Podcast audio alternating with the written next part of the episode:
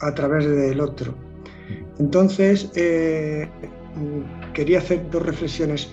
Por un lado, esto quiere decir que hay con algunas personas con las que te vas a ver mejor, porque son más fáciles o conectas mejor, pero al mismo tiempo, la segunda reflexión es que aquellas personas que son más difíciles son las que más te ayudan, porque son como si dijéramos, eh, eh, te indican puntos que tienes que superar, ¿no? Entonces, bueno, quería que me comentaras estas dos reflexiones. ¿Qué es lo que hace un verdadero aspirante en este camino? Un sincero y verdadero sadaka en este camino. En lugar de evitar el contacto y el encuentro con aquellas personas difíciles, los busca, los busca. No genera ninguna forma de separación, sino que anhela que lleguen para poder terminar de limar cualquier forma, por muy sutil que sea, que este ego esté tratando de utilizar para evitar amarlos completa y profundamente. ¿Cómo encontraste la paz? Yo te quité a tus padres, todo lo demás. Te, dejé cicatrices de por vida. Esa es la cosa, Shen. Las cicatrices sanan. No, no es cierto. Las heridas sanan. Tienes que dejar todo eso en el pasado porque simplemente no importa. Lo único que importa es en lo que tú decides convertirte. Tienes razón. ¿Qué es lo que hace la gran mayoría de las personas que llegan a este camino? Tratan de sentirse bien todo el tiempo.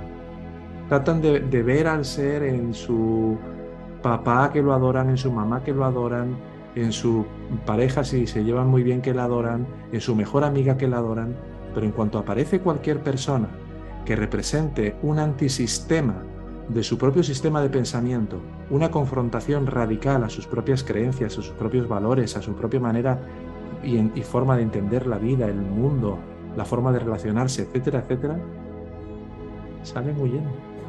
Tendrás que enfrentar tus temores tarde o temprano. Y encuentran todas las justificaciones para validar que eso que están sintiendo realmente tiene que ver con la forma en la que esa persona me habla, con la forma en la que esa persona me mira, con lo que esa persona hace o ha dejado de hacer. Esto, Vemos lo que necesitamos ver. Esto es lo más, lo más importante. Este es un camino de guerreros y de kamikazes.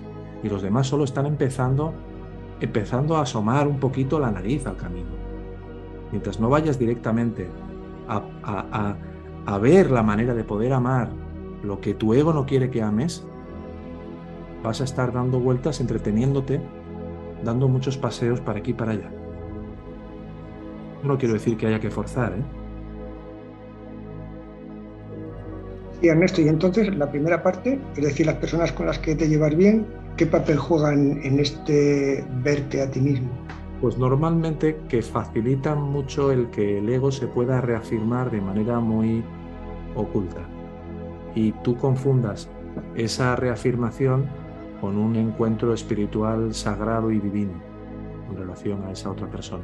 Porque como no hay nada que en principio haya aflorado todavía que refleje tu oscuridad, creerás que realmente te estás encontrando íntima y profundamente con ese hermano, con esa hermana, cuando lo único que ocurre es que todavía no te has determinado de verdad a reconocer que lo estás utilizando para tus propios fines de reafirmación como ego espiritual.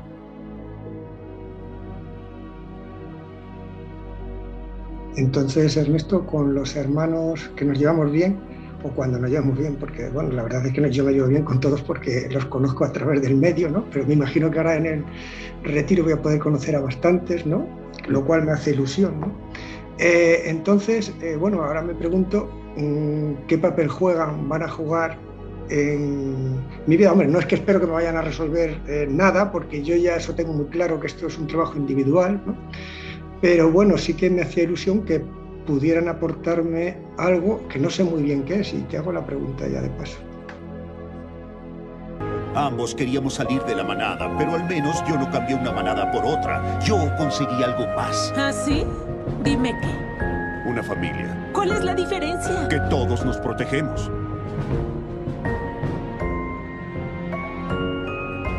La familia es primero. Nunca le das la espalda a tu familia. Aunque ellos lo hagan.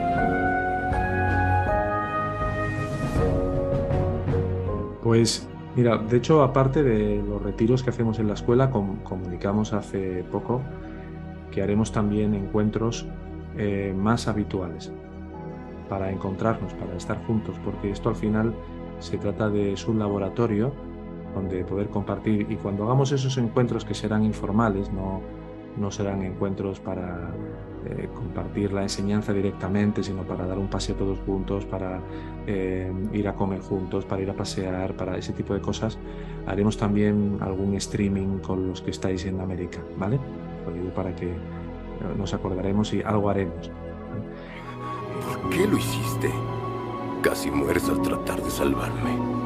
Es la regla de una manada. Entre todos se cuidan. Pues, gracias. En cuanto al retiro, ¿qué ocurre? Pues que, como ha ocurrido ya en todos los retiros que hemos hecho hasta ahora, siempre llega la persona exacta a estar contigo en el cuarto, la persona exacta a hacer el viaje contigo, la persona exacta a volver de viaje contigo, la persona exacta con la que tienes un pequeño rifirrafe porque ronca o porque no te mira o porque no ha tenido un detalle o porque 40.000 cosas. La persona exacta siempre te la va a poner vagabán ahí. Entonces es tu disposición a querer ver todo aquello que todavía quieres que esté ahí para separarte de tu hermano en lugar de para unirte a él, que te podrá dar seguramente el mayor aprendizaje del retiro. Las palabras son, en mi no humilde opinión, nuestra fuente más inagotable de magia. Capaces tanto de ocasionar dolor como de remediarlo. El mayor aprendizaje del retiro va a ser ese, seguro. Todo lo que vas a ver de ti y lo que vas a empezar a soltar de ese falso yo que está muriendo para poder realmente unirte en amor, en profundidad, con todos los que te encuentres, con todos los que compartes.